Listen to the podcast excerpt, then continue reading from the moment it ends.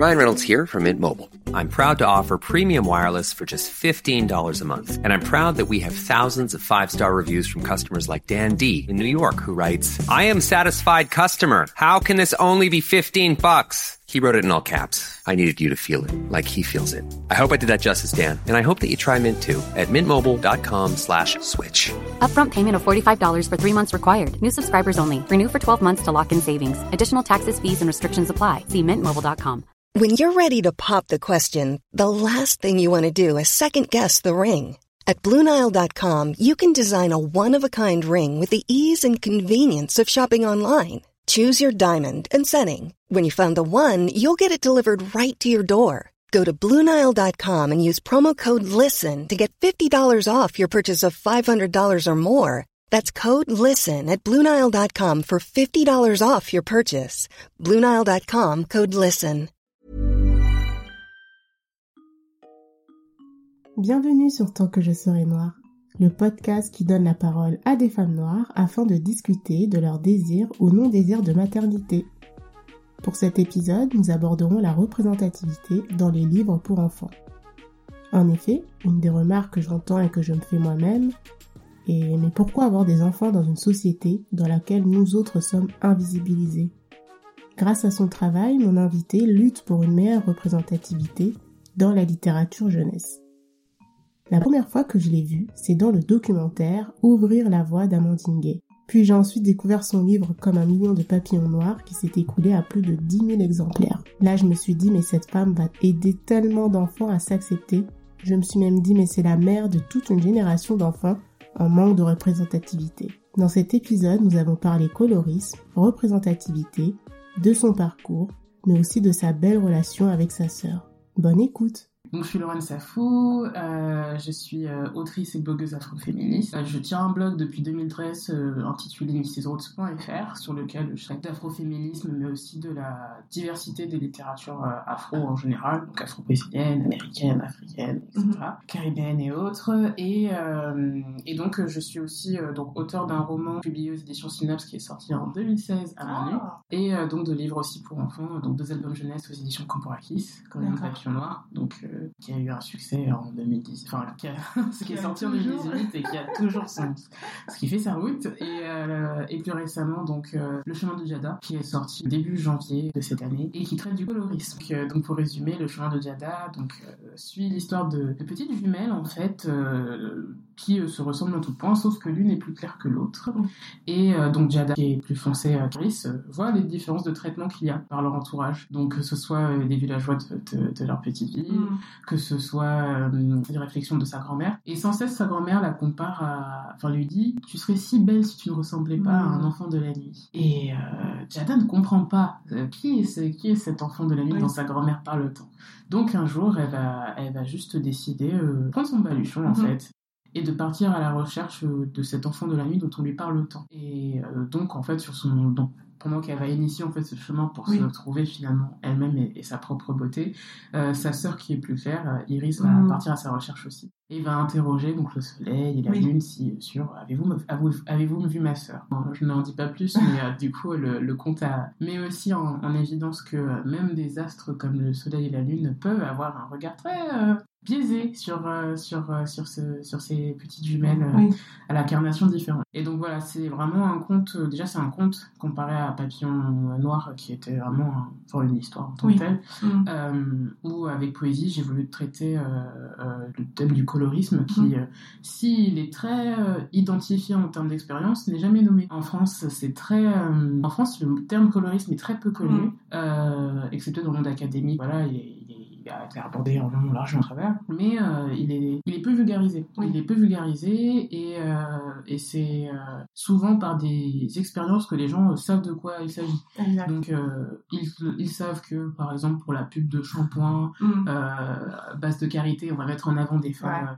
claires de peau ou Oui. métisses avec des cheveux plus ou moins longs et pas trop crépus quand Exact. même. Euh, les gens savent aussi que euh, bah voilà on a on a dans le à Hollywood on a une mise en avant des euh, voilà des surtout des actrices actrices, des actrices euh, claires de peau aux dépens des actrices euh, foncées, bah voilà, qui en pâtissent en fait, donc il y a quand même des, des, des, conséquences matérielles. Mais le colorisme, c'est aussi ce qui pousse beaucoup de femmes en fait au blanchiment de peau. Et donc, euh, et donc cette pigmentation, rappelons-le, ne concerne pas que les femmes noires, mais donc ce qu'on a souvent aussi en France, particulièrement cette tendance à avoir une lecture du colorisme comme étant seulement l'apanage des populations noires.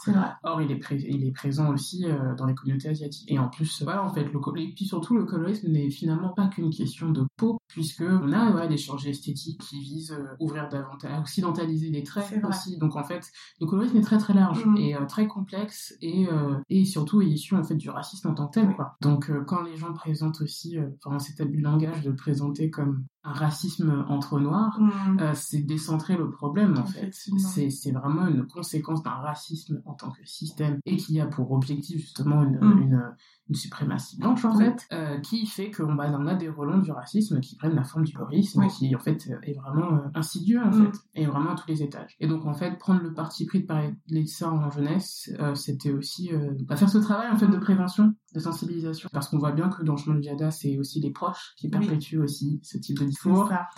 Mm. c'est aussi donc en plus de, l'extérieur en fait, mm. et donc je trouvais ça important en fait, je trouvais ça important de d'aborder cette expérience euh, sachant que euh, bah, sachant qu'il y a des petites filles euh, qui le sentent en fait. Il y a vraiment des petites filles qui le sentent, mm. même si elles n'ont pas les mots. Et, j'ai déjà eu des retours en cours de lecture où des petites filles sont, ont dit ah le bouquin parle de moi en fait. Oui, elles, se sont, elles se sont vraiment identifiées. Ah donc donc si un enfant à, à 4 ans mm. sait identifier la question du colorisme. Euh, c'est qu'il y a déjà un problème. Voilà, c'était aussi fournir comme papillon noir un support de discussion mm. euh, pour sensibiliser autour de ces questions-là. Aussi bien les enfants que les adultes. Exactement. Ouais. Et du coup, donc tu parles beaucoup d'enfants. Euh, donc la question que j'ai maintenant, c'est toi, est-ce que c'est lié aussi à ton histoire? En tant que petite fille sur le euh, colorisme. sur le colorisme. Ouais parce que j'ai eu plusieurs expériences du colorisme. Le fait d'avoir bah, des cousins en fait antillais plus clair que moi j'étais souvent identifiée comme la cousine plus foncée euh, et donc euh, moins antillaise que le reste parce que justement avec ce propos un peu coloriste. Et à la fois je sais que du côté congolais bah, c'était l'inverse. Mm. c'était à l'antillaise parce qu'il y avait cette proximité bah, parce que la peau pouvait être plus claire que celle de mes cousins congolais ou des choses comme ça. Donc c'était c'était surtout un discours. Mm. après c'était surtout un discours et j'ai toujours été euh, surprotectrice euh, vis-à-vis de ma petite sœur qui est plus foncée que moi. Donc euh, il y avait vraiment, j'ai toujours fait en sorte de faire comprendre à ma sœur qu'elle était, ouais, qu'elle, était tout aussi belle, mais surtout elle est magnifique et que et j'ai toujours cherché à, à voir comment. déjà on est très proches et j'ai toujours en tant que grande sœur eu cette peur que mm. elle se construise avec cette idée qu'elle était moins belle mm. par rapport à ce que la société pouvait renvoyer en fait des femmes foncées, mm. femmes noires foncées. Donc euh, voilà, il y avait vraiment c'était vraiment des expériences un peu croisées qui ont un peu nourri cette, cette histoire et surtout montrer euh, le rôle mhm. qu'on a tous en fait dedans. Mhm. Euh, je voulais pas, par exemple, je voulais pas sous prétexte, bah, j'ai déjà subi du colorisme, ça crée une, sorte de rivalité avec sa sœur. Oui, je vois. Voilà. Mais plutôt la sororité, ouais, la sororité qui était possible et mhm. montrer aussi la responsabilité aussi des femmes noires claires à pouvoir soutenir des femmes noires foncées face au colorisme. voilà, qui est pas non plus sorte de passivité euh, autour de ces questions-là. Que... Mais, tout mais voilà, ça a vraiment été un travail au niveau de l'intrigue. Mm. Montrer que l'histoire, c'est quand même le chemin de Jada oui. et pas euh, le chemin de deux petites sœurs. Donc, euh, ne pas décentrer finalement et perdre le mm. propos.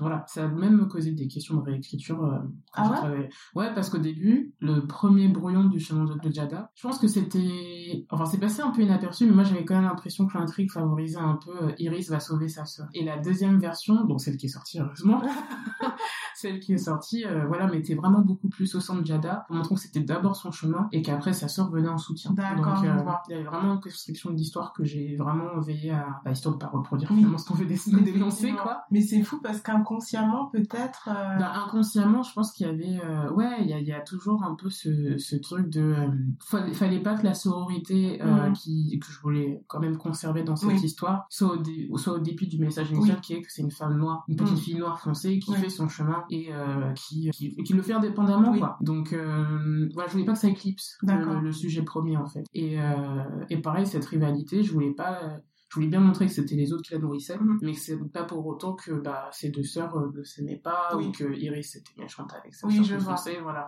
Mm. Je voulais rendre les choses un peu plus complexes. Après, je pense qu'il y a plein d'histoires qui peuvent être écrites sur le Mm. colorisme, donc euh, évidemment, je pense qu'il aurait pu, il aurait pu y avoir peut-être d'autres versions Oui. du de Jada, mais je savais en tout cas ce que je voulais amener par rapport à mon expérience. Oui, en tout cas, c'est top. Donc, tu as une petite sœur Oui, j'ai une petite sœur, ouais. D'accord. Et t'étais plutôt, euh, je vois que t'étais la grande sœur. Ouais, la yaya. Ouais. ouais, ouais, non, clairement, j'ai aussi deux autres petits frères. Ah, Et euh, êtes, euh, ouais, on est, on est un petit clan, ouais.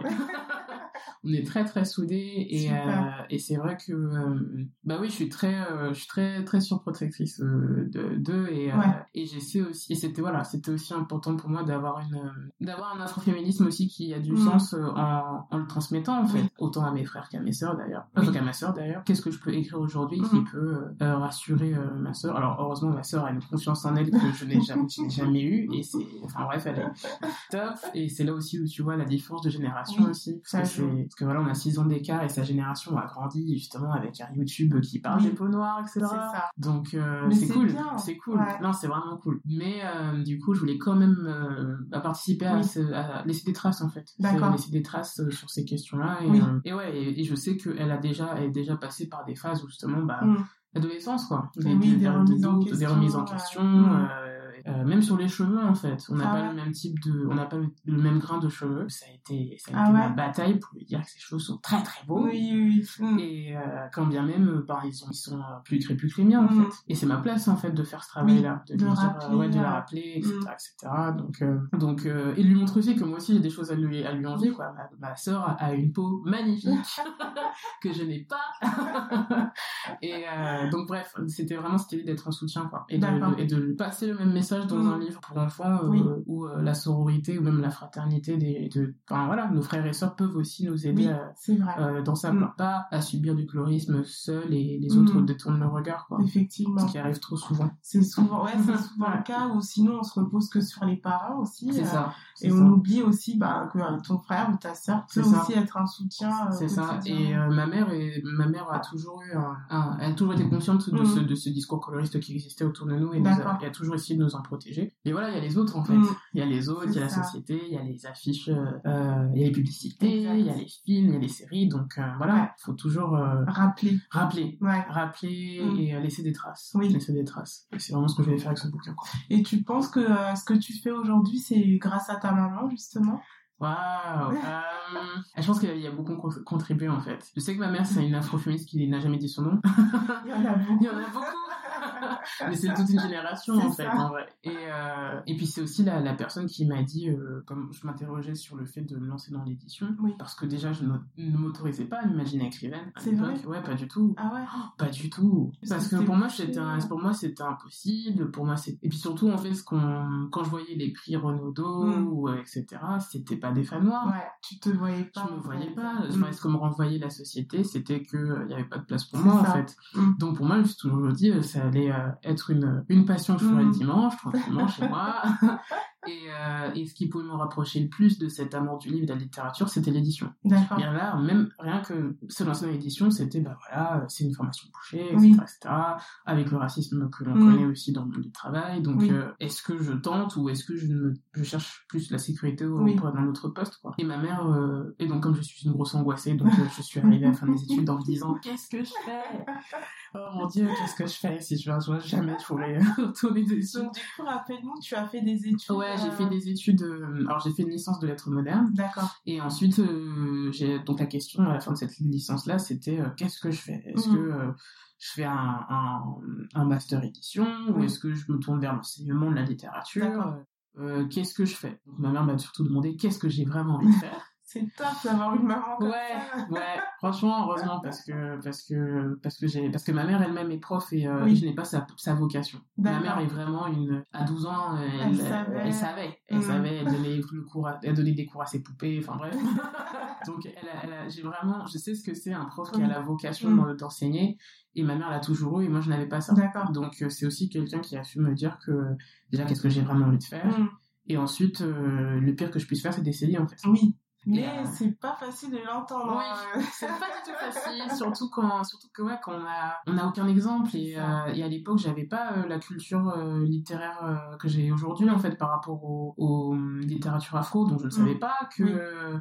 Toni Morrison que Mm. j'aime, dont j'aime d'un amour infini, comme tout le monde le sait déjà, euh, je ne savais pas que Toni Morrison était éditrice Oui. avant d'être euh, Oui. écrivaine et qu'elle avait été, euh, elle, a, com- elle a publié son livre, son premier livre à 39 ans. Avant ça, elle a, elle a, elle éditait, elle a édité Angela Davis. C'est D'accord. elle qui a traduit des auteurs africains comme Mpaté. C'était une éditrice po- politisée Ouais. et engagée dans l'une des plus grandes maisons d'édition du monde, Mm. Random House. Donc ça, je savais pas. Et c'est parce qu'on nous transmet en fait comme modèle de, de trajectoire. Donc euh, pour moi, c'était, pour moi juste, c'était Des- voilà, inexistant. On dit d'essayer, et puis après, si je me fais manger par des crocodiles, c'est pas grave, au moins j'aurais plongé. j'ai été juste, euh, ok, d'accord. Donc, euh, donc je l'ai fait, j'ai essayé, et puis en fait, euh, j'ai fait quelques années dans l'édition, et puis je me suis rendu compte aussi Mm. que c'était plus que le côté éditorial du texte, ce qui m'intéressait, c'était vraiment défendre le livre. Comment en fait on fait en sorte de convaincre la presse de parler d'un livre en fait, et, ce, et sachant qu'en fait cette visibilité peut changer complètement la vie d'un livre, ça, ça vente, etc. Donc euh, je me suis rendu compte que c'est vraiment ça qui me passionnait, et Mm. puis de fil en aiguille, je travaillais euh, plus dans la communication culturelle en fait. D'accord. Donc ça pouvait être des livres, ça pouvait être des expositions, Oui. ça pouvait être un peu tout. Et euh, puis après j'ai continué. euh, alors après ça reste quand même un- une industrie assez compliquée en fait, Mm. avec beaucoup de CDD, etc. Oui. Donc je fais plein de choses, ça c'est cool, mais c'était pas de Mais en repos, termes de euh, stabilité. voilà, en termes de euh, stabilité, c'était difficile. Et c'était vraiment, je savais, je savais pas où j'allais, je pouvais Oui. pas me projeter, je savais Mm. pas où je serais dans, dans un an. Mm. Et puis après, euh, bah, j'ai continué à travailler comme ça dans plusieurs entreprises. Et puis après, Papillon Noir est sorti en 2018. et là, euh, j'étais, j'étais à 35 heures avec mon CDI. ah et, euh, Et en plus, et voilà, et euh, là j'ai découvert, euh, ouais, je, je bossais, on parlait de la promotion Wow. de, ouais, donc en fait j'avais, en vrai, Papillon Noir, pour Papillon Noir, j'avais 2,35 heures Waouh. pendant un an. Et ça m'a, vais. ça m'a achevé, ça m'a... Ah non, non, je... je... Mais en fait, il y avait-. En fait, il y avait... Ce que les gens, je pense, ont du mal à imaginer, c'est Mm. que quand Papillon Noir est sorti, juste avant que Papillon Noir sor- sorte, Oui. moi je me disais que j'allais plus, plus jamais écrire. C'est vrai? Ouais. Pourquoi? Parce que entre la, la difficulté Mm. que j'avais eue à trouver une maison d'édition Oui. pour reprendre Papillon Noir, euh, le fait que obstacles. voilà tous les obstacles, euh, ça atteint en fait la Mm. santé mentale, euh, la- le harcèlement que je recevais aussi pour euh, mes, mes mes propos sur euh, Mrs Roots. euh, Oui. voilà, enfin, il y avait, en fait, il y a une accumulation pas- de pas mal d'obstacles par rapport à, au fait de vouloir juste Oui. continuer à m'exprimer, à faire le Mhm. travail que je fais. Et, euh, et surtout, après, je me suis, me suis retrouvée, euh, oui, ce papillon noir est sorti en septembre 2018, mais Oui. je me suis retrouvée en juillet 2018 à me dire, euh, j'ai tellement, j'ai tellement de manuscrits Mhm. dans mon tiroir Mm. et je vais devoir lutter à chaque fois comme ouais, ça. tu t'es dit non. Je me suis dit non, Ouais. je me suis dit non. Mm. Donc euh, finalement, euh, finalement par la suite des choses, bon, Papillon est sorti. Oui. Et pff, au bout de deux semaines, euh, rupture de stock partout. C'est incroyable. Et j'étais, et en fait, ça tes c'est ça. Et en fait, euh, mais c'était même pas. euh, j'ai en fait, j'ai vraiment été, j'étais déphasée. C'est-à-dire, Ah je ouais? regardais un peu spectatrice comme tout le monde, genre. Et Ah à ce qui paraît, à ce qui paraît, il est en rupture de stock. Puis ça commence par une personne qui te dit qu'il ne le retrouve pas plus à Bordeaux. Puis quelqu'un d'autre à Lyon te dit, bah non, on l'a plus non plus. Puis après, ton éditeur te dit, euh, je crois qu'on est en rupture de stock. Ah ouais. Fou. En Ouais. deux semaines. En deux semaines, deux ou trois semaines, un truc comme ça, et ça n'a pas arrêté. Wow. C'est-à-dire, même avant Noël, Ça continue. ça continuait, et puis je recevais des messages genre, comment vous faire une rupture de stock? Avant Noël Et je me disais, je ne suis pas libraire. Donc, euh, non, non, et ça a été 11 tirages sur un an. Waouh. 11 tirages sur un an. Mais, euh, mais sachant que, donc, un livre pour enfants qui marche bien, Oui. c'est 105 exemplaires vendus. Oui. Euh, en un an, Papillon Noir a vu plus de 10 000 exemplaires partir, en fait. Ouais, non, C'est fou. Non, c'était une dinguerie. Mais est-ce que du coup cette expérience-là a permis aux, mé- aux maisons d'édition de se dire bah c'est bon maintenant euh, tu as ouvert la voie, euh, tu as pu prouver que euh, y avait quand même une demande? Alors, je pense en fait qu'il y a vraiment eu une sorte de déclic où euh, ce fameux livre de niche, comme beaucoup de d'éditeurs l'avaient nommé, a prouvé en fait que bah déjà de un il y a des lecteurs, il y a, il y a un lectorat noir, de deux un lectorat déjà de base est intéressé par une histoire, donc même des personnes blanches peuvent acheter Oui, mon bouquin et le ça. bouquin va pas se désintégrer entre leurs mains. Donc, euh, donc Ah, euh, oui, je pense que c'est ouais, ça. Donc, je pense que Papillon Noir a, a eu euh, cette force de montrer en fait qu'une une littérature réellement universelle, ça va pas empêcher des enfants qui ne sont pas des petites filles noires de Oui. s'identifier à des, en Mhm. fait. Et ça, c'était très fort. Ouais. Et voir la communauté qui s'est faite autour, que ce soit en termes de libraires. Oui. C'est un livre qui a été énormément défendu par les libraires Wow. énormément défendu par les parents Oui. qui l'ont amené dans des écoles. Et souvent, faut comprendre en fait que c'est à l'époque, c'était rarement des écoles qui m'invitaient. Mhm. C'était des parents qui m'invitaient Ah, à c'était intervenir, ouais, qui m'invitaient à intervenir dans les classes de leurs enfants, fou. qui essayaient de convaincre justement le prof pour me faire venir, etc., etc., etc. Ouais. Et donc au fur et à mesure, ou parfois c'était même des profs qui disaient que ok, Mhm. le livre est pas dans leur programme, Oui. mais voilà, c'était vraiment une communauté. Ah ouais, non, c'est franchement ce livre il a hacké le système. Ça. les gens c'est c'est c'est un livre qui a vraiment fait sa vie. Oui. Il y avait un vide de, dans le manque de représentation euh, des psychothérapeutes qui disent qu'ils suivent des enfants noirs mais ils n'ont pas de livre euh, C'est à ça. leur, euh, à leur montrer.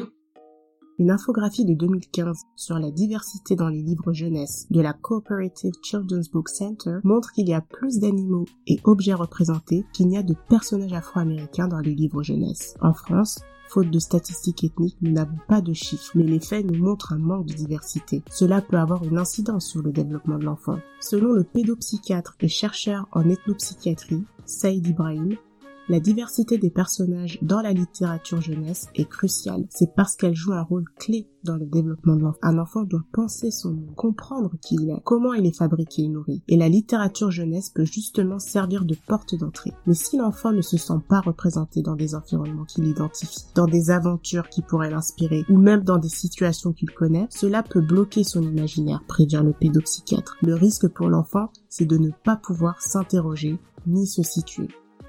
Donc euh, je pense que Papillon Noir a montré en fait qu'il y avait euh, un vide Mm. surtout et, euh, et qu'il fallait plus d'histoires comme ça. ça. Après, le problème Mhm. c'est c'est qu'il y a pas mal d'éditeurs qui vont pas pas chercher plus loin en fait Mm. ils disent ah bon bah il y a Laurent Safou qui font des bouquins comme ça Ah, ils vont pas se dire, on va ouvrir, ils vont se dire, C'est elle est ça. déjà là, ça Ouais, suffit. c'est ça et donc ça alors je pense que ça commence un peu à changer mais c'est c'est très très dur Ouais. Et ça c'est vraiment mettre un c'est vraiment l'image de mettre un pied dans dans dans une voiture, dans une porte entrouverte, Oui, quoi. oui. Histoire de dire, bah, en fait, euh, non, il y a, il y, a, y a Madina Guissé avec Mm. des bah, je sais tout, il y a Randy Boussy avec euh, sa BD afrofuturiste, euh, il y a, il y a Vanessa Yatch euh, qui, voilà, il y a beaucoup d'artistes, Oui. en fait, euh, noirs, euh, et beaucoup de femmes noires, en fait, qui écrivent et qui sont cantonnées, en général, à l'autopublication. Alors, Oui. parfois par choix, mais aussi parfois par contrainte, Oui. parce que justement, euh, Le euh, choix voilà, aussi peut-être voilà, aux de- contraintes, voilà, lié aux contraintes et Ouais. aussi à, à une réalité du racisme Mm. dans l'édition, en fait. ça. Donc, euh, voilà, c'est important en fait qu'on soit de la même manière qu'il y a 50 000 auteurs blancs euh, dans la Oui. littérature, euh, on devrait pas, euh, on devrait pas être cantonné à euh, Deux, bah, trois. deux, trois, parce que voilà, on a identifié. Miano, euh, Alain Mabank et Marie Scondé et c'est bon. C'est ça. Voilà, et en plus, c'est, des aussi d'autres littératures. Il y a, il y a la nécessité d'une littérature qui se passe avec des personnages noirs ici, en Et non France. pas les Africains. Voilà, et donc pas forcément dans. Les personnes qui. Voilà, on a, on a besoin, en fait, c'est ça, c'est qu'on a besoin d'une réelle diversité ça. à tous les niveaux. Oui. Et ça, faire comprendre ça, ça reste encore compliqué. Oui, parce qu'ils mettent tout dans le même sac. Ça. euh, On est tous au niveau euh, littérature étrangère. c'est ça, littérature Et du étrangère. coup, tu dis, bah non, enfin non, je Bah suis non, bah non, en fait, on est ici, et, euh, et voilà, et en fait, euh, euh, qu'est-ce que ça veut dire en plus encore la Oui. francophonie aujourd'hui? Donc, euh, Mm. donc ouais, je, je, voilà, c'est pas, c'est, après, Papillon Noir est sorti en Mhm. 2018, et on est, tout- donc c'est encore tout jeune, c'est Oui, encore tout frais. Faut laisser le temps. Voilà, faut laisser le temps. Je pense qu'on pourra vraiment faire le bilan dans 10 ans. Ouais. Et si dans 10 ans c'est la même chose, bon, bah, ça dira tout aussi des crispations du monde euh, littéraire. J'espère pas. Mais, euh, Mais ça, c'est peut-être un bon signe dans le sens où en deux ans déjà, tu là, Ouais. pu sortir un deuxième bouquin. ouais, ouais. Euh, et puis, tu- comme tu l'as dit, il y a d'autres personnes qui en écrivent. c'est ça, il y a des personnes qui en écrivent. Mm. Et ouais, l'objectif aussi, c'est de faire entrer aussi ces personnes dans ce même. euh, ça. leur donner les mêmes, mêmes opportunités, Exact. en fait. Mm. Donc, euh, Mm. donc ça, c'est aussi un truc sur lequel je travaille. Plus, Ouais. ouais, ouais. Ouvrir un peu la voie aux autres. Ouais, complètement, parce que ça Mm. m'intéresse pas d'être d'être Toute seule. Ça a aucun intérêt. Oh, non, c'est horrible. Et puis surtout, euh, il y, a, y a tellement de gens talentueux. Il y a Autour, tellement de gens talentueux. Euh, c'est pour ça que j'aime beaucoup le travail de, de l'association euh, Diversity and Kids, Oui. qui euh, met en avant aussi euh, donc des illustrateurs, Oui. des auteurs racisés, euh, mais pas que, qui s'intéressent à diversité euh, met la diversité de physique, dans la question de handicap, des orientations sexuelles, donc qui travaille vraiment pour une réelle diversité en fait des récits en fait. Et donc je pense que je pense que les institutions concernées commencent à, à en prendre conscience, mais après c'est juste mon côté radical qui dirait qu'on n'a pas besoin des institutions en fait. On peut faire tout seul. on, peut, le faire tout seul. Après c'est juste ce qui est plus compliqué avec le livre, c'est quand même la diffusion et la distribution. on a besoin d'un réseau, mais mais quand je vois voilà des podcasts ou les ou les, les séries, enfin voilà, il y a plein de plateformes en fait pour favoriser la production en fait des personnes minorisées. mais le livre par contre, je pense qu'il y a quand même un ne serait-ce que pour les questions de, de longévité économique aussi, ces artistes méritent d'avoir une opportunité. Dans le monde traditionnel, c'est pas. Enfin, de toute façon, ça, ça, ça, va de pair avec aussi la, le débat qui est aujourd'hui au, au, niveau du statut de l'auteur, en fait, et donc de ses droits, et donc du fait que bah, on a une industrie qui fait notre matière première, mais qui ne veut pas nous payer en conséquence. Quoi. Donc à un moment donné, oui, vous êtes sympa, mais voilà, voilà. donc, donc après, c'est ouais, c'est ce que je dis souvent, c'est que quand on est une une autrice noire ou même un mmh. auteur racisé. En tout cas, pour moi, moi, pour moi, ça se joue à trouver la bonne personne avec qui travailler. Mais c'est dur. C'est encore plus compliqué. C'est donc c'est même pas une question de trouver la bonne maison, mmh. c'est trouver la personne euh, qui sera une porte d'entrée en fait. Ouais. C'est hyper dur. Et, pour euh, toi, ça a été euh... parce qu'il me semble que tu as changé de maison d'édition. Oui, alors en fait, du coup, euh, la première maison d'édition donc qui m'a approché pour faire Papillon Noir avait fermé en fait. Ah, c'est voilà, c'est ça. Et euh, donc, euh, ouais, donc ils m'ont aidé. Euh, on a cherché tous ensemble, toute l'équipe, une autre maison pour reprendre le livre. Mhm. Ouais, et donc en fait, donc entre des refus vraiment légitimes, mhm. parce qu'on a porté aussi un livre déjà tout fait. Enfin bref, c'est vrai même, même nous, on voulait pas forcément faire avec Barbara Brown, l'illustratrice. Mhm. Voilà, il y avait cette, cette difficulté-là.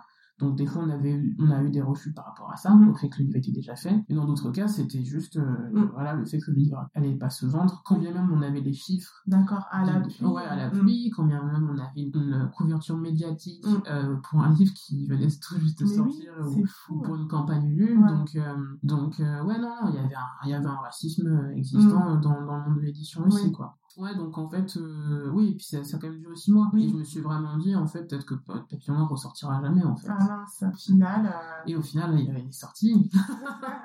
et, et, en plus, c'était c'était ça, c'est que des fois, euh, on nous proposait de reprendre Papillon Noir, mais avec pas mal de modifications. Ah, quel Alors, type de modifications Eh ben, on nous avait formulé ça sous forme de ce serait bien si vous rendiez le livre un peu plus universel. Mm -hmm. Donc, chacun interprétera cette phrase comme elle veut, mais je pense que l'essentiel est là. Ouais, donc en fait, on était. Euh... Oui, c'était très incertain, mm. très incertain, et j'avais aucune. Euh... Ouais, j'avais aucune assurance oui. de, de, trouver. Donc finalement, oui, finalement, j'ai rencontré euh, Campourakis, mm -hmm. qui ne savait pas que le livre n'était plus disponible, et moi, je ne savais pas qu'il faisait de la jeunesse. Ah. Donc euh, c'était très marrant. Du coup, on s'est rencontrés euh, en se disant J'adore ce que vous faites, j'adore ce que vous faites. et là, le match. Voilà, là, c'était genre enfin et, euh, et, ouais, c'est une maison d'édition qui, qui m'a vraiment soutenue déjà en tant que jeune auteur, enfin, en tant que jeune autrice, et qui comprenait aussi la portée du message. Parce que ça aussi, c'est un, un, un élément, c'était un point important pour moi. Je voulais pas me retrouver en interview et, et dire, et parler du livre comme s'il avait aucune oui. portée politique, en fait. un discours lycée. Oui, un discours lycée et tout. C'était ma hantise. C'était vraiment Parce que je, je, en plus, je sais pas mentir. Donc, je pense que, à l'image, on m'aurait juste vu euh, hyper crispé, hyper genre. Mm -hmm. donc, euh, ouais, non, non, c'est un livre qui a eu un, sac, un sacré vie, ouais. Oui, oui. ouais. mais c'est top. Et du coup, donc, euh, je reviens peut-être en arrière. Donc, quand toi, tu étais plus jeune, tu lisais quel type de bouquin alors? Alors, en fait, il faut savoir que je n'aimais pas du tout lire. Ouais. Cool, ouais, ouais, ouais, j'aimais pas du tout lire. Je crois que le seul truc euh, que j'aimais, c'était vraiment euh, les petits j'aime lire ou euh, les BD Tom Tom et Nana. Ça, c'était, j'adorais ça. Qu'on a tous, voilà, on a tous le culte. Mais, mais j'étais pas du tout lecture, en fait. Et, et je pense aussi qu'une des raisons, c'était aussi le fait que, que je me retrouvais pas aussi dans la littérature. Donc, il mm. y avait pas un truc qui m'attirait plus mm. que, que, ça, quoi. Et donc, en fait, je suis arrivée à l'écriture parce mm. que j'avais envie, j'avais envie de faire un film avec des personnages qui, des personnages qui me ressemblaient mais j'avais 8 ans, pas de caméra, pas de studio, pas de crew, donc, euh, donc tout ce que j'avais c'était des feuilles, du scotch et des feutres, et euh, donc j'ai commencé à assembler des feuilles, à les plier pour faire un livre et à écrire. C'est vrai, ouais. déjà à 8 ans Ouais, à 8 ans, ouais. Et j'ai commencé à écrire comme ça en fait. C'est vrai Ouais, oh. j'ai encore les, les mini carnets et tout ce que tu Faut les garder, hein, c'est euh... Donc, euh, ouais, non, j'ai commencé à écrire comme ça, et après, j'ai jamais arrêté. À 12 ans, j'ai créé mon premier roman euh, inspiré de mes copines à l'école en cinquième, fou. de 300 pages, enfin, un truc pavé monstrueux, Bon, très mal écrit, mais c'était l'âge. Au lycée, je participais à, j'essayais de participer à des concours de nouvelles, et pareil, à chaque fois, je voyais que les personnes qui gagnaient, c'était Mhm. Ouais. euh, souvent des hommes de entre 25 et 30 ans, D'accord. parisiens, Mhm. blancs, bourgeois, donc toujours le même profil. Ouais. Vraiment le même profil, quoi. Il y avait, il y avait même pas de très stéréotypé, et, il y avait- et ça ne changeait pas, quoi, Oui. d'un concours à l'autre. Ouais. Donc j'ai arrêté. J'ai écrit ensuite mon premier roman à l'âge de 14 ans. Il est sorti quand j'en avais 16, donc c'était euh, Cali, juste vous et moi, une, une petite comédie romantique. Trop classe. Mais ouais, j'ai beaucoup de tendresse pour ce Mhm. livre. Euh, Je me rappelle juste à- avoir eu euh, le regard hyper euh, Mhm.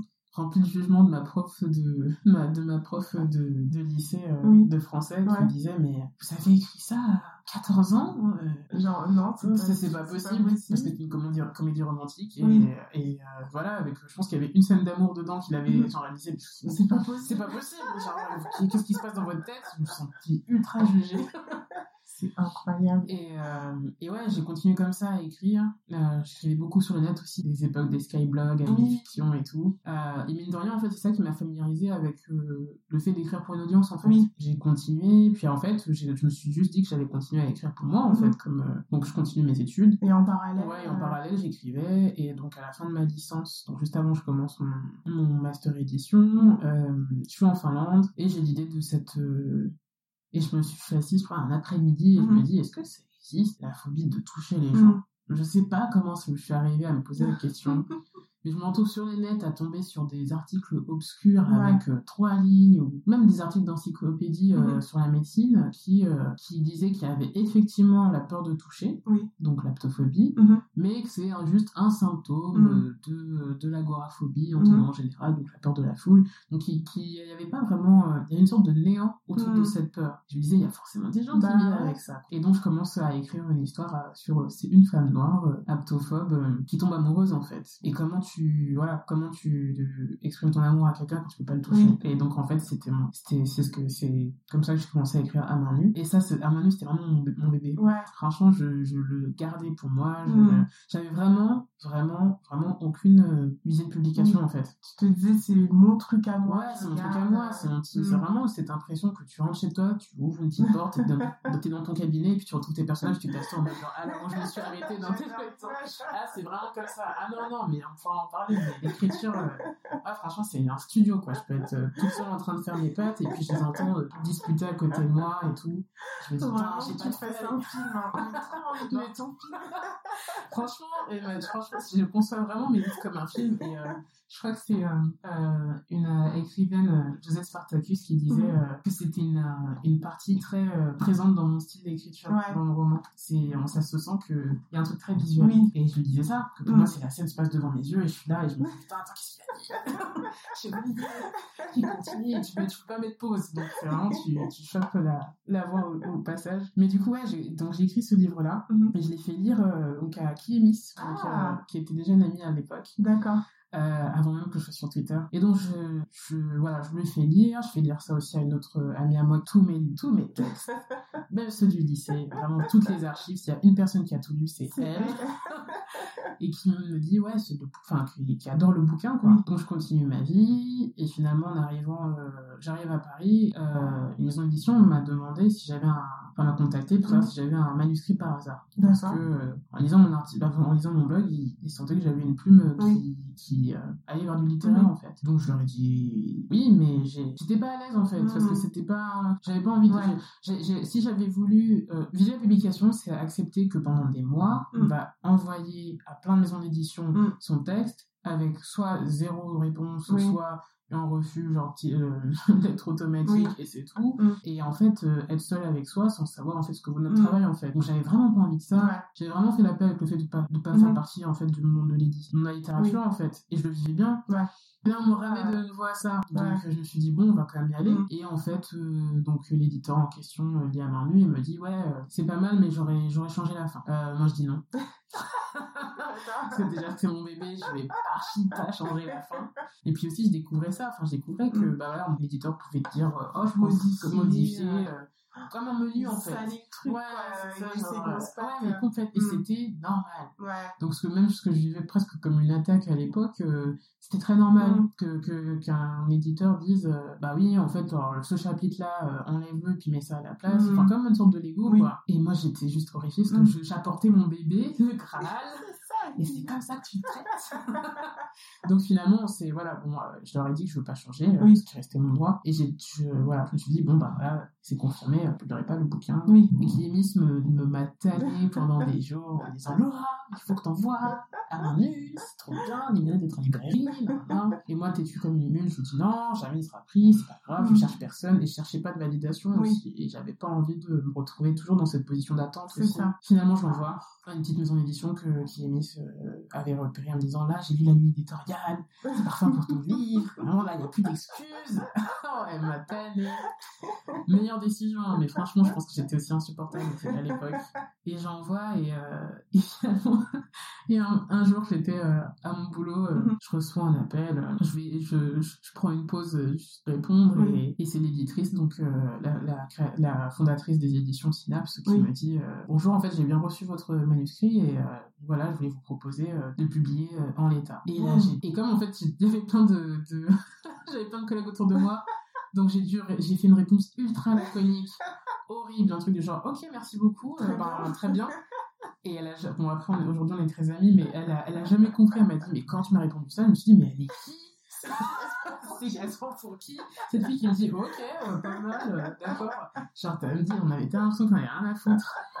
Alors que, non, c'est juste que je pouvais, j'étais en mode poker face. Voilà, j'étais en poker face, je pouvais pas l'exprimer. Elle m'en est sortie Oui. euh, comme ça. Donc après, c'est une petite maison d'édition, donc il était seulement disponible sur, en commande. Aujourd'hui, maintenant, donc ça faisait quand même 2016, euh, aujourd'hui 2020, donc la maison d'édition ne- ne- n'est plus ouverte. Donc D'accord. pareil, c'est un livre aussi que j'essaie de de replacer auprès de notre maison d'édition. D'accord. Mais il y a tellement de choses en même temps aussi que Oui, je suis en train de travailler, donc euh, ça fait beaucoup. mais voilà, mais, mais c'est- c'est c'est une chance inestimable parce que j'ai eu un- une éditrice qui travaillait avec moi mon Oui. texte. C'est vraiment Ça, quelqu'un c'est qui top. s'est assise avec moi, Qui a pris le temps. voilà, pris le temps pendant 4 heures pour faire une page. Ça me rendait ouf. Wow. Je me disais, mais euh, c'est ça la réécriture? Ouais. Elle me fait, ouais, la réécriture, Ouais. c'est tu interroges la moindre virgule, le moindre mot, Wow. le moindre vocabulaire. Et ça, ce travail-là, Mm. que j'ai fait avec elle, je l'ai gardé toute ma vie Ouais. ça, ça, ça a complètement changé mon Oui, écriture. oui. Et Papillon Noir est aussi venu après ça. Oui. Donc, euh, C'était vraiment l'étape ouais. fallait Ah ouais, c'était euh, l'étape, euh, il y a mm. eu un avant, un après. Ouais. Vraiment. Et même si, le, même si n'a justement pas eu le, le succès que Papillon Mm. Noir a eu à l'époque, aussi parce qu'il y avait un, pas présent ou quoi, ça, ouais, ça a complètement euh, nourri tous les projets que j'ai fait après. Et je pense vraiment que c'est. Et avoir confiance en son écriture, c'est aussi un, un truc qui m'a permis de, de continuer de produire. Donc, euh, Ouais, c'était à booster. Ouais, ouais, ça Mm. ça m'a complètement boosté. Du coup, je ne sais plus ce qui était, ce qui était ta question initiale à la base. C'était, euh, alors je sais plus moi non plus, mais ça va. Ça, c'était- tellement pris par ton histoire. soit c'était par rapport à mon écriture, soit c'était. euh, Oui, je crois que c'était ça, comment j'ai. Enfin, mon rapport à l'écriture. oui. euh, Qu'est-ce que donc, tu ouais. plus jeune Ouais, donc en fait, euh, et du coup, en fait, oui, j'ai- jusque-là, même, même jusqu'en 2016, j'étais pas du tout lecture, en Mhm. fait. J'ai vraiment commencé à, à, à m'intéresser à la lecture quand, à l'issue de mes études en lettres, Mhm. j'ai vu qu'en fait, il n'y avait pas de livre où- avec des personnages Oui. qui me ressemblaient, en fait. Ouais. Là, je me suis dit, mais c'est pas possible, il y a quand même des bouquins avec des noirs, Mhm. qui ne sont pas des esclaves, ou Oui. qui ne sont pas, enfin voilà. Et c'est là où je suis tombée sur Toni Morrison. Et surtout, euh, je commençais à lire tout ce qu'elle écrivait. Mm. Parce que c'est pas seulement le fait qu'elle mettait des personnages noirs dans ses histoires, c'est le fait qu'elle euh, mettait mal à l'aise son lecteur. Et je me suis dit, qui est cette femme qui dérange qui comme ça. dérange comme ça son lecteur et qui n'en a rien à foutre? Rien. Tu refermes le, le bouquin après 150 pages, t'es là, tu sais mal. plus, tu t'es mal, tu sais plus ce que tu veux faire de toi. Et elle, elle est là en mode, voilà. Fin. Et tu te démerdes. Je dis, c'est qui? C'est qui? Donc j'ai commencé à lire tous les bouquins, enfin presque tous les bouquins Mhm. qu'elle a écrits. Je les ai tous, mais je les ai pas encore tous lus. Oui. Je pense que j'ai un peu peur que quand je les aurai tous bah, ce sera, ce sera La fini. fin. La fin. Et euh, non, j'ai beaucoup de tendresse pour cette femme qui m'a inspiré euh, politiquement. Moi, j'ai commencé à plusieurs bouquins, mais c'est dur. En Ouais. anglais, enfin, En anglais, c'est hyper dur. En anglais, c'est. Je crois que faudrait c'est. peut-être que je me les prenne en français Ouais. parce que. Ouais. Ah non, c'est- hyper dur. Moi, j'ai commencé en français parce que, et même encore aujourd'hui, quand j'essaye de, limite, ces, essais- ces essais sont plus euh, accessibles que, C'est que son écriture littéraire Waouh. en anglais, je trouve. Je trouve. Ouais. Vraiment, c'est un autre niveau. Ouais. Non, c'est un autre niveau. Mais, euh, et donc, ouais, j'ai commencé à, à lire ses travaux, Mm. j'ai découvert Leonora Miano, Oui. j'ai découvert euh, tous les essais euh, antiracistes, euh, le travail de Charlotte Diop, le travail de Francis Manon. Tout ça, en fait, j'ai commencé, absorbé tout ce que je pouvais euh, pour comprendre, en fait, et pour me situer aussi dans le monde, en Oui. fait. Et donc, ouais, je suis arrivée à la, à la lecture avec ça. D'accord. Et en fait, du coup, c'est vraiment ce qui m'a poussé avec Mrs. Roots à analyser les débats sociaux actuels et, et différentes dynamiques de pouvoir que l'on a dans, dans notre société à travers la littérature. Oui, sous ce prisme. Ouais, sous ce prisme-là. euh, sachant qu'en plus la littérature c'est toujours le truc dont on dit euh, ça sert à rien etc etc Mhm. et alors que c'est éminemment politique en fait C'est ça. donc euh, c'était aussi euh, une manière pour moi de de- d'utiliser la littérature comme une arme et Oui. montrer comment bon, en fait elle nous construit, elle fasse aussi nos imaginaires. Mhm. Voilà quoi. Donc ouais, la lecture est venue beaucoup plus tard. D'accord. Beaucoup plus tard. Ouais. Ouais. Mais c'est génial parce que tu as quand même fini par euh, écrire des bouquins. Donc, euh, Complètement par hasard. Franchement, c'est juste que enfin, et ça a été je pense aussi que, ce- que le fait que ça se soit fait par hasard, ça j'ai eu du mal à me sentir euh, légitime en fait. ah, tu as le syndrome euh, Ouais. de l'imposteur un petit peu. plus le syndrome de l'imposteur et aussi cette idée le succès de Papillon Noir a été tellement rapide Mhm. que déjà j'avais écrit des romans toute ma vie donc Oui. je me retrouvais propulsée dans un genre littéraire que je connaissais pas oui, très qui bien n'était pas forcément le tien. ouais Vas-y. et euh, dont je connaissais pas euh, enfin beaucoup les Mm. codes Euh, après le, j'adresse aussi c'était un livre à destination des enfants Oui. donc les enfants ne font pas de retour en fait c'est les parents qui les font C'est ça. Et, euh, et du coup, en fait, c'est pas les enfants qui vont te dire euh, la qualité littéraire Mm. de ton texte. Oui. Ils vont parler de l'histoire C'est ça. et euh, ils vont parler souvent des images. Oui. Donc j'avais un peu cette, j'avais un peu ce truc de me dire, oh, c'est parce qu'il y a de belles images aussi que, Ah, que, je voilà, vois ce que tu que, veux que, dire. que ça touche aussi Mm. les, les enfants. Mm. Et, et une petite fille de 6 ans m'a recadré en me disant, mais c'est toi qui as écrit l'histoire alors. J'adore. ah ouais, alors, en plein salon du livre, j'adore cette petite. M'a 6 ans, elle m'a dit, elle disait, j'aime bien ton livre. Je fais, oui, c'est vrai qu'il y a de belles illustrations. Elle fait, mais c'est toi qui as écrit l'histoire. C'est toi qui as mis que la petite fille n'avait pas ses cheveux, non? Je fais, oui. Oui, oui, c'est moi. Elle me fait, bah voilà, c'est ton bouquin. Je fais, ok, d'accord. Là, je te jure, à partir de ce moment-là, j'ai fait, ok, j'ai- j'assume, là, c'est bon. Je de me faire recadrer pour une fille de 6 ans alors que j'en ai 20 de plus. Vas-y, non. Elle m'a recadré direct, direct. Donc, euh, à partir de ce moment-là, euh, donc je me suis sentie, ouais, j'ai vraiment dû euh, me réapproprier Mm. le succès de Papillon Noir. Et en plus, c'était donc le succès de Papillon Noir, ça veut pas dire pourtant que je me sentais légitime en tant qu'autrice. C'était vraiment une progression. C'était Mm. d'abord me dire, euh, en fait, c'est le résultat de mon travail que j'ai fait Mm. quand j'étais euh, chez moi en train d'écrire ce ça. bouquin et que je pensais que voilà que c'était aussi euh, le résultat de mon texte Mm. le fait que ça touche les gens etc donc euh, que j'avais porté l'histoire et, euh, et tout ça voilà tout ça s'est accumulé avant que je me sente que avant que je me considère comme Oui. une, une autrice à part entière en fait D'accord. Parce qu'avant franchement si on regarde les premières euh, interviews Mhm. en général je disais oui je suis blogueuse afro-féministe et j'ai et j'ai écrit Papillon Ah oui, donc c'était vraiment le truc à la Ouais, fin. le truc, plus, ouais, euh, voilà, c'était le Mm. bonus, c'était, Mm. euh, j'ai trébuché, j'ai écrit Papillon Noir. Donc, euh, ah ouais, non, non, ça, fait- ça a mis beaucoup, beaucoup, beaucoup de temps. Et en fait, les gens ne le voient pas puisque eux, ils voient le nombre de tirages. C'est ça. Donc, euh, on, était encore peut-être au sixième, cinquième, Mm. sixième ou huitième tirage que j'étais là en train encore de me dire, est-ce que je peux vraiment dire que je suis une autrice. C'est vrai. Ouais, ouais, c'était vraiment, ouais, c'était vraiment compliqué. Ouais. Donc, euh, donc là, ça va mieux. Là, tu assumes. Là, j'assume. mais, euh, mais même si j'assume mes livres pour enfants, Mm. je sais que le monde de l'édition est quand même un monde assez élitiste et euh, que j'ai- j'ai- j'aimerais que l'un de mes livres ne soit pas un, livre, un album jeunesse ou une bande dessinée euh, Mhm. ait tout autant de succès. Oui, je vois ce Ouais. que tu veux dire. Là, tu pourrais Ouais, dire là, c'est je pourrais, bon, ouais, là, je euh, pourrais dire c'est bon. Mais après, c'est mon existence personnelle. Oui. C'est pas du tout, c'est complètement euh, arbitraire, euh, Mhm. aléatoire. Et, euh, et, euh, et je pourrais très bien, voilà, je pourrais me sentir. euh, je pense aussi que c'est une manière, en fait, de me mettre des objectifs. Oui. D'aller plus voilà, loin. d'aller plus loin. Mm. Donc, euh, je pense que voilà, quand j'aurai écrit un roman qui a autant Mm. de succès euh, que Papillon Noir, Là, tu pourras dire. voilà, ouais, là, je pourrais dire, c'est bon, je peux dormir chez moi. je pars à ma retraite, même s'il n'y en a plus. C'est. Ah non, ouais, là, là, je pense que je serai en paix. Là, je pense que je serai en paix. Même si que ça sidère mon entourage. Ça Ah ouais, bah oui, parce que enfin, ils voient tout le succès qu'il y a Ouais, derrière, ils ah ouais. t'as bossé. Ouais, ouais, mais mes potes, euh, mes, mes potes euh, sont, sont, sont des, sont des femmes brillantes et Mhm. extrêmement. euh, qui me soutiennent beaucoup. Oui. Et, et elles voient en moi un truc que je ne. En fait, je, voilà, que moi, pas. je ne vois pas. Et elles m'inspirent, en fait, Oui. à, à avoir un regard plus objectif sur ce que je fais, en fait. Oui. Euh, parce que l'humilité, l'humilité, c'est bien, mais Oui. si Mm. Mais ça se- trop. euh, trop, voilà, trop mm. d'humilité, voilà. ça tue. euh, Voilà, donc, euh, Mm. donc euh, non, elles, ont, elles, ont, elles font en sorte aussi que je fasse ce travail-là. bien entouré, ça c'est bien. Ouais. Et du coup, donc euh, la petite question que j'ai maintenant, c'est est-ce que tu es toi-même maman? Non, D'accord. ouais. Et malgré tout, tu as réussi à, Ouais, à bien cerner, enfin même si c'est un livre qui est destiné pas qu'aux enfants, c'est des thématiques qui touchent tout le monde. Mais est-ce que tu as un désir de maternité? Ouais, tout à fait. D'accord. Tout à fait. Des filles. Des filles. Je suis des filles. Je sais qu'on peut pas commander, mais. je suis des filles. Et tu non, l'as ouais. toujours eu? Ouais, je l'ai toujours eu. Et puis euh, après, je pense aussi que c'est un désir de maternité parce que j'ai une relation fusionnelle avec ma mère. Oui. Euh, et que j'aimerais vraiment, euh, voilà, j'aimerais vraiment avoir cette relation-là avec mes enfants et particulièrement des filles.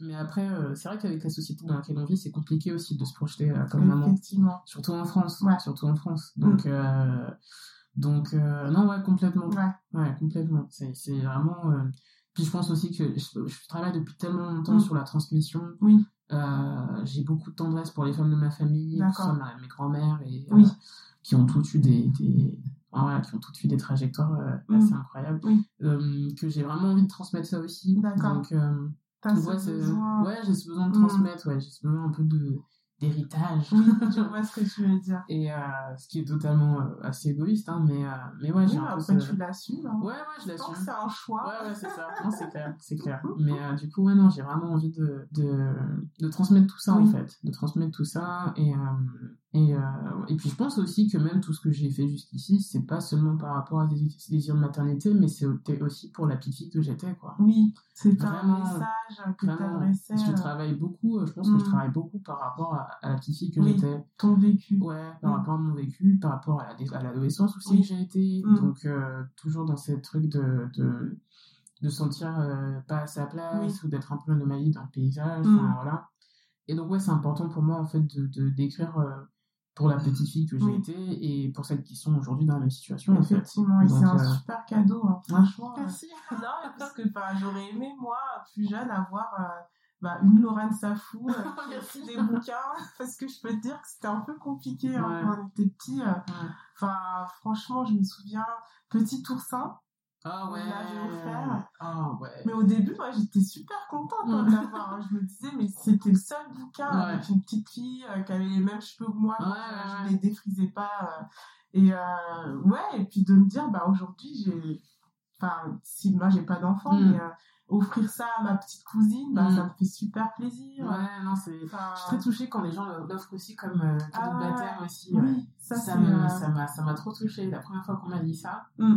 Puis même que ça se banalisait en fait Oui. c'était un peu passion noire surtout que tu offres euh, avec la peluche Oui, voilà, c'est- ça va ensemble. cadeau de naissance quoi et euh, non non ouais j'avais vraiment cette volonté là et Mm. puis c'est vraiment euh, c'est aussi important pour moi que euh, les femmes noires ou les petites filles noires se sentent choisies aussi Oui. quoi parce que un- certes n'importe quel livre est pour tout le monde C'est ça. mais c'est comme mon blog, j'étais quand on me disait oui mais en temps tout le monde lit ton blog, j'ai dit oui mais à la base en fait je l'écris pour euh, la jeune fille noire qui euh, vit en province et Mm. qui ne se sent pas à sa place euh, et euh, voilà qui a besoin d'en- de de- d'entendre ce que j'aurais voulu entendre en fait ça. à, à l'époque Mm. en fait. Et Mm. surtout qu'on gagne du temps Bah, en fait ouais. par rapport à notre Mm. à notre mal-être, euh, qu'on Mm. puisse comprendre que c'est pas notre problème. C'est ça. euh, et ça aussi en fait. Donc euh, donc ouais, j'essaie toujours d'être cohérente en fait dans ma démarche, Oui. que ce soit dans mon afroféminisme, que ce soit euh, pour mon blog, que ce soit pour mes écrits. Mais en tout cas, c'est top. Donc, tu seras une super maman, je pense. J'espère.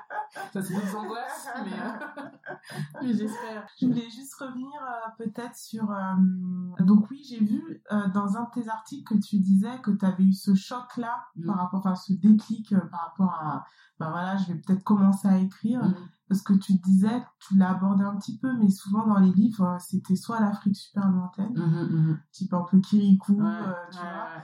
Et, euh, et tu t'es dit, bah non, j'ai envie d'avoir des personnages qui soient ici, en France, Mhm. enfin en Occident. Mais dans le chemin de Jada, Du coup, c'est. Euh, ouais, dans le chemin de Jada, euh, il y avait vraiment cette envie de décloisonner encore. Oui. C'est-à-dire que c'est très amusant de voir que quand le chemin de Jada, quand le chemin de Jada est sorti, mm. certains, certains journalistes ou même blogueurs mm. ont parlé de compte africain. Or, il n'y a aucune mention de l'Afrique. Oui, c'est ça. Il n'y a aucune mention de l'Afrique. Euh, même quand ça parle de ramboutan, ben en fait c'est un fruit exotique, mais ça veut pas dire qu'on trouve en Afrique. C'est ça. Euh, donc ouais, je voulais vraiment encore plus décloisonner, mm. montrer que c'est possible en fait d'avoir un monde imaginaire euh, façon Peter Pan ou je sais pas quoi, et mettre des personnages noirs en fait dedans et de faire un conte, sachant qu'il y a plein de, il y a plein de petites influences qui nous ont inspiré avec Barbara Brun. Barbara Brun, elle a vraiment mis un peu des, des des marqueurs propres euh, au monde du blues. Il y a un petit poster de, de, euh, ah, de la chanteuse. Euh, ah, celle qui chante Strange Fruits. Euh, ah, c'est pas Billy Holiday. Si, Billy Holiday, voilà. Merci. donc voilà, elle a même glissé un petit poster de, de Billy Holiday dans le livre. Il y a donc, euh, on s'est plus inspiré même de l'Amérique des années 30, euh, pauvre, et, mais avec un, justement un héritage culturel hyper fort, mm-hmm. tout en mélangeant ça à de, la nature, tout, en, tout en mélangeant ça aussi à une poésie mm-hmm. aussi, et, et à cette oui, cette, cette, euh, cet aspect du conte où même les astres en fait peuvent parler, etc. quoi. Donc euh, c'était vraiment décloisonné, quoi. Tout un univers, tout un univers plein, plein, de codes. Voilà, avec mm. plein de codes de mélanger euh, et faire en sorte que, bah oui, en fait, on sait pas où on est. Mm. Et ça, c'est génial. On sait pas où on est. Et, et c'est très marrant du coup de voir ce besoin que surtout les adultes ont de, mettre dans une ouais, case, dans une case. ou d'identifier en disant oui ce compte africain mm. je fais mais en fait non c'est pas un compte africain. Qui vous a et euh, voilà, qui vous a dit que c'était un compte africain. Et surtout euh, qu'est-ce que ça veut dire compte africain? Bah parce qu'il y a plein de, de types de contes mm. euh, en Afrique de l'Ouest. Il y a plein de, de, types de racontés. Il y a plein de différences en termes d'oralité. Donc c'est réducteur en fait donc ouais c'est très réducteur. Mais du coup ouais j'avais envie de Papillon Noir voilà je l'avais fait cette idée de placer le contexte dans un Mm. milieu euh, occidental euh, et urbain. Mm. Et, euh, et là, ouais, et là, il y avait cette envie de, mm. d'aller encore plus loin. Et c'est vraiment ce que j'ai envie de faire. Vraiment d'investir à chaque fois déjà d'autres genres littéraires. Bah et de proposer d'autres choses, en fait. Parce que tout est possible, en fait. Tout est possible, de, tout type d'histoire est possible avec des personnages noirs, en fait on n'est pas euh, cloisonné. C'est ça, on n'est pas cloisonné, on n'est pas obligé d'être euh, dans, une, euh, dans un contexte américain avec la ségrégation raciale, dans, dans les banlieues de New York. Mm. On n'est pas obligé d'être dans un contexte, là je veux dire vraiment en imaginaire colonial en mm. fait, parce que le mm. côté Afrique pauvre, mais au moins qui, qui vit grâce au sourire qu'ils ont. Enfin voilà, on n'est pas, on a d'autres, on a d'autres narrations en fait, on a d'autres récits possibles. Et ce qui est intéressant aujourd'hui, je trouve, en tant que qu'autrice racisée, c'est de, les, de les explorer en fait, de les explorer, euh, de voir, euh, de voir euh, jusqu'où on peut aller. Quoi. On peut aller en fait. tu as cette légitimité que d'autres auteurs n'ont pas, donc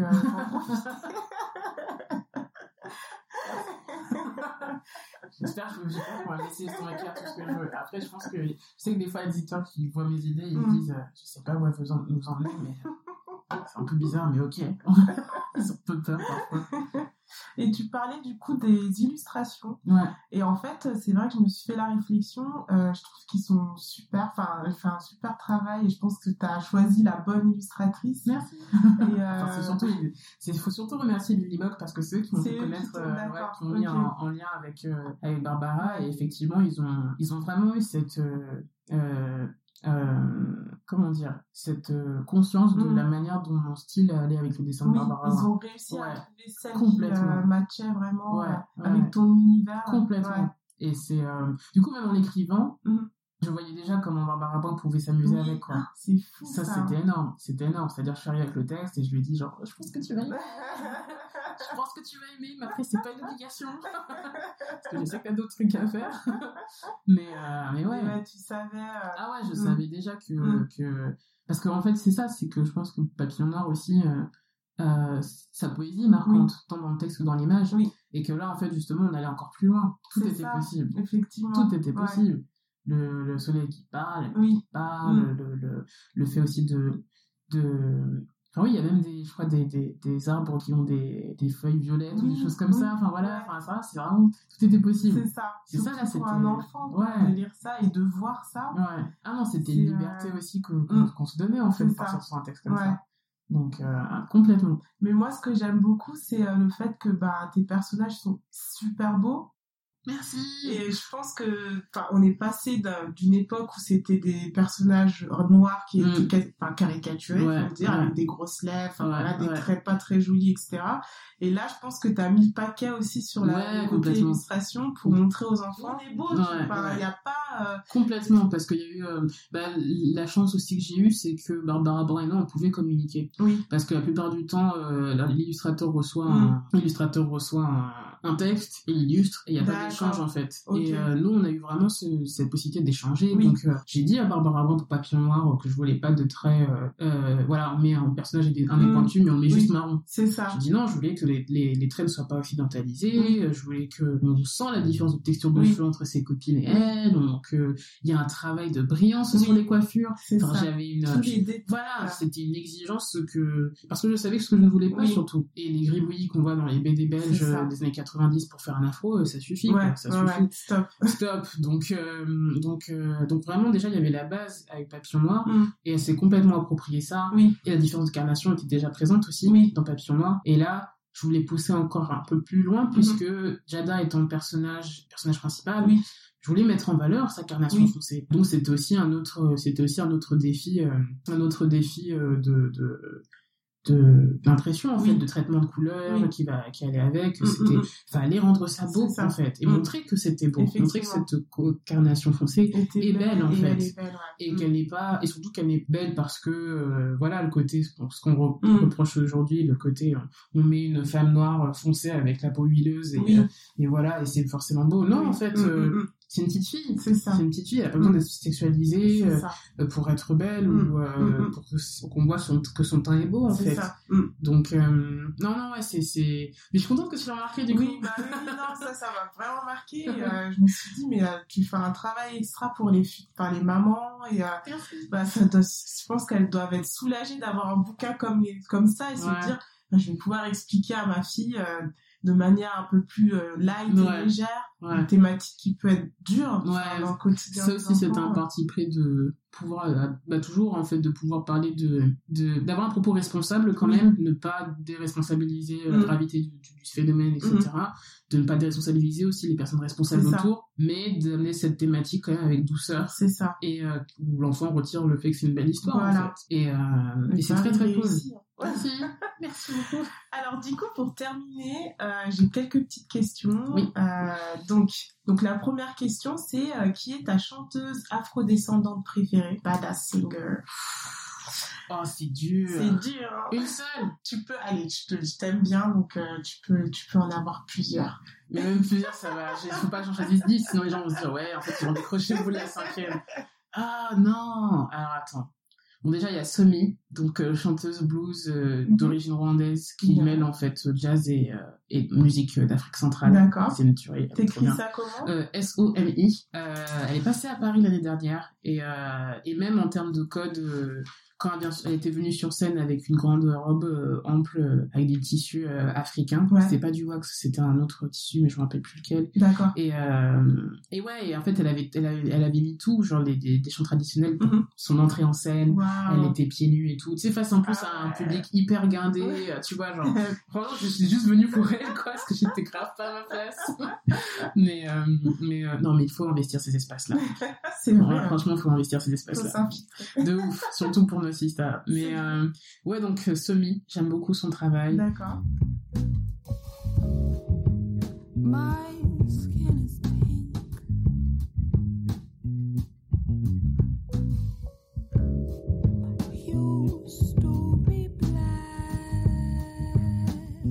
Terrible parce qu'après, je sens que je vais sortir de la pièce et je vais me dire, j'ai oublié, j'ai oublié de parler d'elle, oh mon dieu. Euh, j'aime beaucoup euh, euh, Ray Black, donc euh, Ah la ouais. rappeuse britannique. Ouais. J'adore ce qu'elle Ouais. fait. J'adore ce qu'elle fait. pas mal. Elle est vraiment cool. Mm. Euh, donc, euh, donc elle est d'origine jamaïcaine, si je me souviens bien.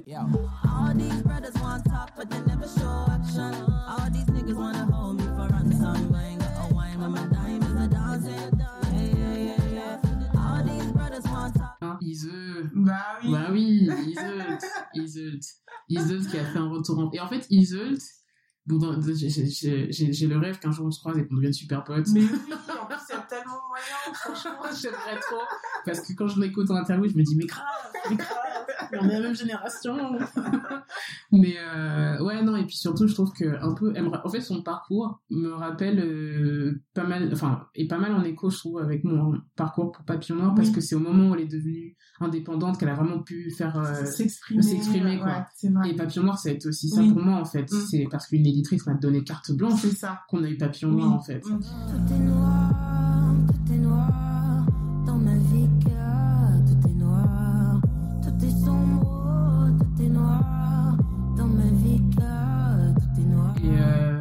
donc euh, complètement. Iseult, euh, Iseult, ouais, Iseult en, en force.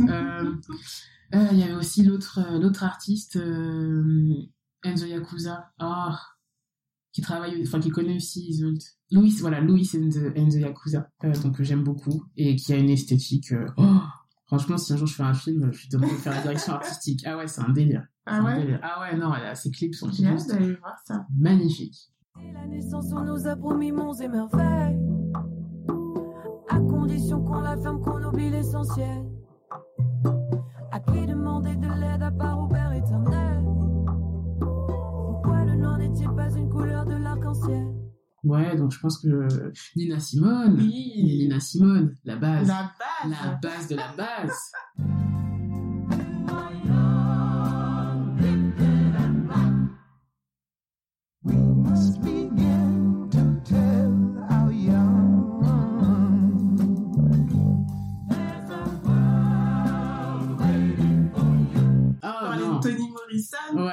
Fallait quand même. Ah ouais, non. Ouais. Simone, il y a tout, il y a tout. Il y a l'engagement politique, il y a la voix, Oui. il y a le Mm. fait d'avoir rejeté par, être par, par les institutions euh, de musique, classique ça. et tout. Il y a tout. Ouais. Franchement, il y a tout. Ah, elle-même, elle a tout plein de messages. Ouais. Ah voilà, j'allais oublier. Voilà, de toute façon, j'allais oublier. Oh mon dieu.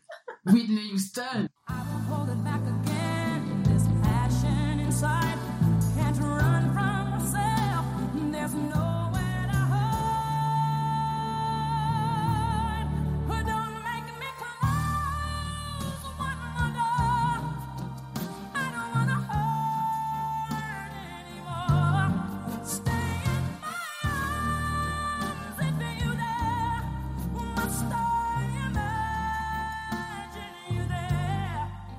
Whitney Sérieux Houston, ouais, numéro 1. Ah ouais. Ah, franchement, numéro 1. Waouh. Franchement, j'aurais tué pour l'avoir en concert.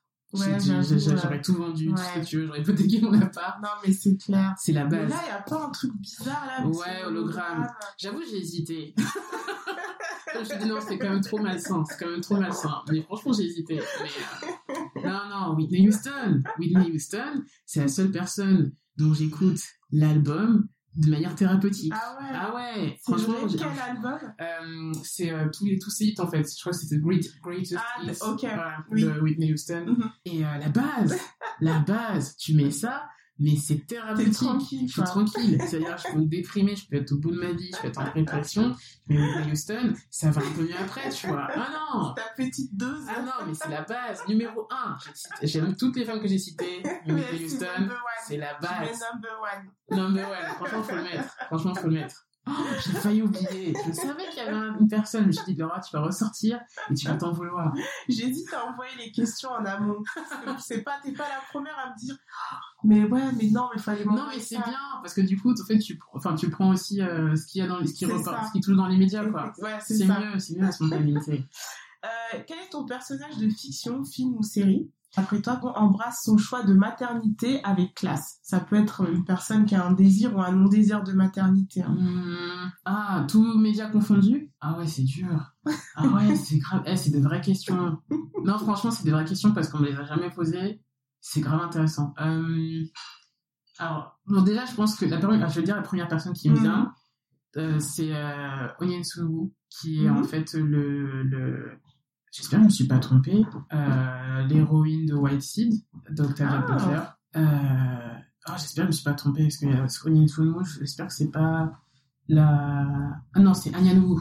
Anya. Anya Nuwu. Je, crois que c'est ça. Bon bref, je veux dire, la personne, la femme principale de White Seed, c'est vrai parce qu'en fait c'est deux, deux bouquins complètement différents, mais Mhm.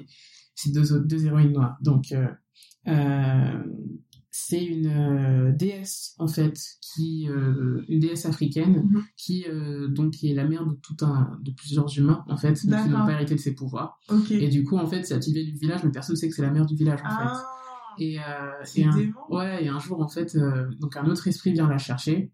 Je fais tellement la pub de ce bouquin, mais, mais il est énorme.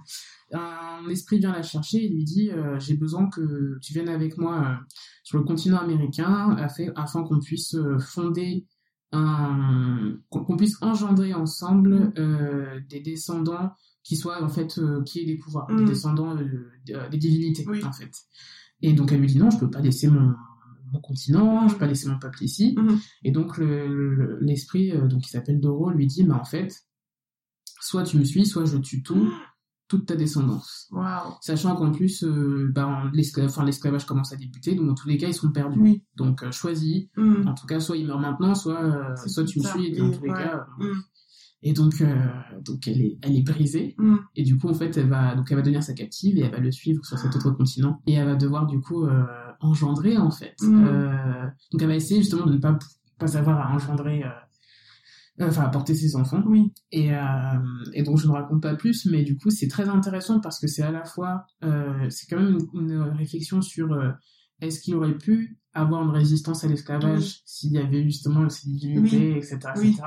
Et en même temps, est-ce que c'est pas forcément un autre, euh, un autre idéal euh, eugéniste Mhm. euh, Mhm. de se dire que de forcer des femmes Mm. à prendre encore toujours avec ce quand même la- Le contrôle. ouais, le corps, contrôle, le euh, contrôle du corps de la Mm. femme, quoi. Et en fait, on voit vraiment l'héroïne en résistance à ça, Oui. à la fois en résistance à un monde euh, blanc, Oui. esclavagiste, mais aussi euh, en résistance à cet être, à cet esprit-là qui Mm. euh, juste euh, justement la, la le- l'engrosser Oui. pour, euh, pour pour une logique de production en Mm, fait mm, qui est mm. aussi euh, bah, qui est aussi horrible que celle de, Oui. de, des de- hein. ouais, des esclaves en Mm, fait parce que c'est finalement la même, euh, la même rhétorique que les esclavagistes. Ouais, donc il y avait, donc ouais, et donc en fait, c'est son, son reg- son- la manière dont elle est en résistance à cette maternité, parce qu'elle s'assure d'avoir une maternité choisie, c'est hyper intéressant. Mais oui, parce que tu dis, euh, il y a des femmes qui sont pas dans ce monde virtuel Ouais, ouais, et euh, qui vivent la même chose. ouais, c'est ça. Et, euh, et donc t'as beau être une déesse, quoi, Mm. ça t'empêche pas d'être soumis au même Ouais. choix, en fait. Mm. Donc, euh, de toute façon, Octavia Butler, euh, c'est, ah, Ouais, juste après Toni Morrison, top 3. Donc, ouais, déjà, il y a, donc, il aurait ce, ce personnage-là, parce qu'il est hyper inspirant. Et encore une fois, parce que la traduction est politique, euh, de la même manière que Malcolm X n'a toujours pas Mhm. de traduction, enfin, n'a pas eu de réédition de sa traduction française, Mhm. Euh, ce livre n'est pas traduit en français. D'accord, Donc, euh, heureusement, il est super simple à lire en anglais, d'accord. mais, euh, mais je trouve aussi parlant que de tous les livres, enfin, j'espère vraiment que quand les gens se réveilleront un peu sur la nécessité d'avoir des, des fictions afroféministes comme celle-ci, euh, ils traduiront. Mais cette, oui. cette œuvre. Parce qu'elle est hyper... j'avais jamais vu de personnage comme ça. Mais c'est J'avais jamais vu de personnage comme ça. Un délire. Euh, donc, ouais, Wild Seed. Puis après... Euh... Alors, c'est désir de maternité ou non désir de maternité ou ça peut être Peu les deux? importe. Peu Tant importe. qu'elle assume, bon là elle assumait pas vraiment, mais Ouais. c'était aussi intéressant de voir que des fois t'as pas, tu peux pas ne pas avoir, de, tu peux pas avoir de choix. Ouais, ouais, clairement. J'aurais envie de dire couleur pourpre. Ouais. Euh, J'ai lu que c'était un de tes films préférés. Ouais, c'est mon film préféré. C'est mon film préféré, Ouais, ouais. c'est mon film préféré. J'ai envie de dire couleur pourpre parce qu'en fait, euh, bah déjà, c'est une femme qui a été euh, bah, victime de, de- des abus sexuels de son père Mm. et qui euh, voulait garder ses enfants, Oui, en fait. malgré tout. Ouais, malgré tout. Et on lui a arraché ses Ouais. enfants. Et donc, toute, euh, bon, je vais pas raconter la fin, mais euh, voilà, toute sa vie, elle va être dans l'expectative, en fait, de revoir un jour ses enfants. Est-ce qu'ils sont encore vivants, etc., etc. Ses deux enfants, on lui a retiré. Mm. Ce film il est dur. Ultra dur, mais il est tellement beau. Oui, il Pareil. super beau. Euh, Ouais. le truc annuel que Ouais. je fais, c'est qu'il n'y a pas une année sans, Sans que tu le regardes. sans que je le regarde, c'est pas possible. Sororité aussi. tu vois, Sororité, il y a tout, il y a tout, il y a colorisme, il y a la misogynie noire, il y a Ouais. tout dans ce film. Mm. C'est Et, incroyable. et c'est encore plus incroyable parce que c'est euh, bah, c'est Spielberg qui l'a Oui. réalisé. Donc le mec, il, il voulait avec le, il avait bouquin comme base. Il nous a fait... Non, Un c'était truc sûr. de fou. Un truc de fou. Bon, rendons à Alice Walker aussi son travail, mais, euh, Oui. Mm. mais euh, ouais, non, c'est mon film favori. Oui. Il y a tout dedans. Mm. Franchement, il y a tout dedans. Je, j'approuve. Et pour finir, comment compléterais-tu cette phrase Tant que je serai noire Tant que je serai noir, je lutterai. Ouais, C'est un très beau, une très belle fin. direct. Venant toi, afro-féministe. Ah ouais, là, tu mènes un combat, en fait, euh, que je pense beaucoup de femmes et beaucoup de mères, euh, bah, te louent, enfin, sont là à se dire, mais waouh, quoi. Mais ouais, mais je- en vrai, je pourrais pas faire autrement, je pense. C'est euh, Bah, Sharon. tu euh, pourrais, Enfin, je pourrais m'arrêter euh, et puis ouais ouais c'est vrai et puis je, je, je pourrais m'arrêter et, euh, Et j'aurais le droit aussi. C'est Ouais, ouais, oui, vrai. tu aurais le droit aussi. hein. et j'aurais le droit aussi hein, mais euh, mais c'est une très bonne amie à moi euh, la, la la fondatrice de de Moissy Sharon Omankoy qui Oui. disait que j'étais afroféministe dans la chair et j'adore ce j'adore parce qu'elle c'est exactement moi. Elle fait voir même si tu ne voudrais même si tu ne voulais pas l'être tu le serais quand même tu le serais quand même donc euh, complètement quoi En tout cas, bah, j'ai hâte de voir plus des années et des années de lutte euh, Ah, merci et euh, de voir d'autres projets, peut-être un film un jour, je croise les doigts une pièce de théâtre, mais enfin quelque chose de Ouais. d'imagé, quoi. Ouais. Ah, Euh, franchement, j'espère aussi.